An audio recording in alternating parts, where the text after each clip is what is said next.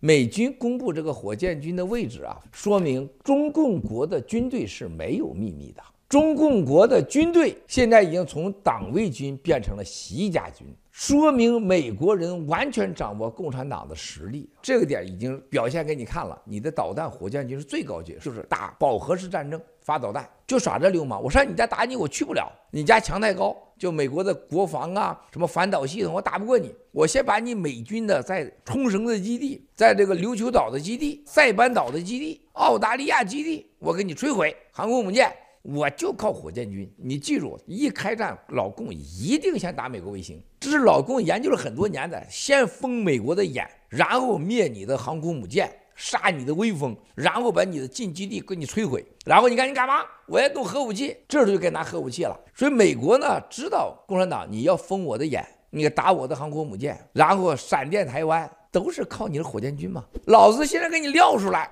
我告诉你，你导弹在哪儿？无非没标注的就是你的潜水艇，还有在火车上移动的。共产党最得意的叫移动式导弹，能陆基就是火车、陆地、水基就是潜水艇。除这之外，美国人绝对在水里边没有共产党的机会。陆基是不确定因素，你必须承认共产党这是有有赢的可能的。但我把你的所有的固定的基地全给你公布了，说明什么呀？共产党的军队内部早就和美国和西方就美帝国主义勾结了。这一招对他们的震撼是很大的。为什么说它不会影响他打台湾呢？一定记住，福建、大连、烟台，特别是棒槌岛那一带。还有福建、广西那一带的导弹基地，往台湾发导弹，没有任何反导弹系统可以把它给击落，全部击落不可能。它太近了，台湾和冲绳这个地方，美军他是没办法的。那就是什么？我就说你开战的时候，我就我要把你基地给你摧毁。你可能放出去几个导弹，打到台湾，打到冲绳去了，但我一定把你所有的基地，我也用我的太空军全给你摧毁。美共两军开战，